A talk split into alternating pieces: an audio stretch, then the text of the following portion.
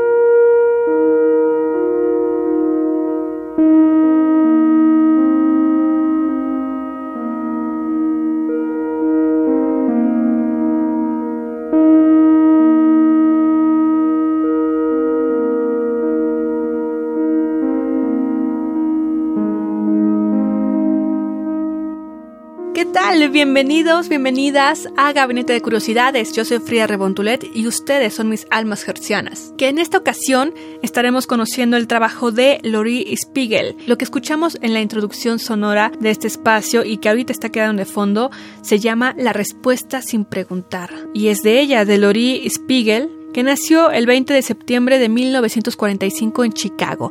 Les quiero recordar que en este mes tenemos una selección de mujeres compositoras, de mujeres músicas en el terreno de la música electrónica, de la música experimental y de la música electroacústica. Ellas fueron las pioneras de que hoy tengamos el tipo de música electrónica que tenemos, tanto en sus versiones experimentales y académicas como en los territorios de la música electrónica popular. Lori Spiegel es conocida principalmente por sus composiciones de música electrónica y por desarrollar un software para la composición, el Music Mouse. Y también toca la guitarra y el laúd. Ha sido nombrada por varios especialistas como la pionera de la escena musical de Nueva York. Y en los años 80 fue cuando se retiró, creyendo que hasta ahí había llegado, pero continuó en esos terrenos musicales. Ella siguió creando de forma tecnológica con el desarrollo de su software y utilizó esta tecnología en la música como un instrumento para superarse también a ella misma en el arte.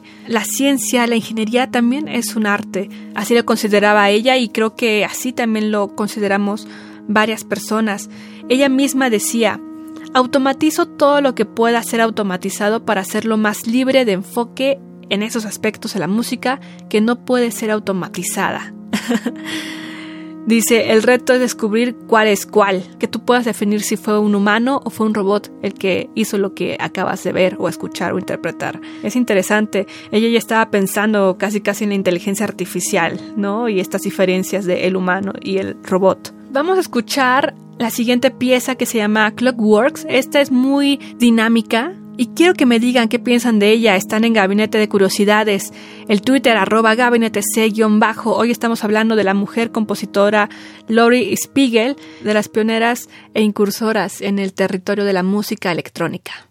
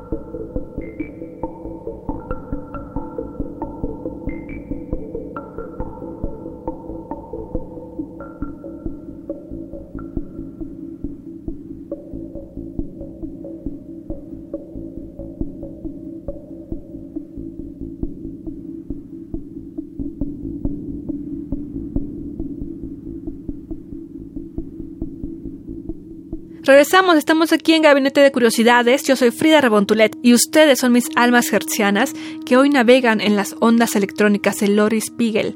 Lo que escuchamos se llamó Clockworks y en ese trabajo podemos escuchar el mecanismo de varios relojes, tomar un sonido de lo cotidiano y transformarlo en algo musical, en algo que se pueda apreciar. Para algunas personas será ruido, por ejemplo, pero para otras no. Pero yo quiero saber a ustedes qué les ha parecido esta selección musical de ella, de Lori Spiegel, y que nos digan qué piensan de la música electrónica, tanto de la formal, por así decirlo, como de la popular. El punchis punchis que, que le dicen, no le hemos puesto en esta ocasión, ella sí se va por los territorios más de lo experimental, de lo académico, de la reflexión, desde lo filosófico incluso. En alguna ocasión ella realizó la interpretación de Armónicas Mundi de Johannes Kepler. Fíjense, fue elegida como la pista de apertura de la selección de Sounds of Earth, los sonidos de la Tierra, de el álbum de oro que estuvo a bordo del Voyager en 1977. Su pieza y también ha incursionado en los territorios de la música para el cine. La pueden encontrar, por ejemplo, en los Juegos del Hambre de 2012, donde se empleó su pieza Sediment.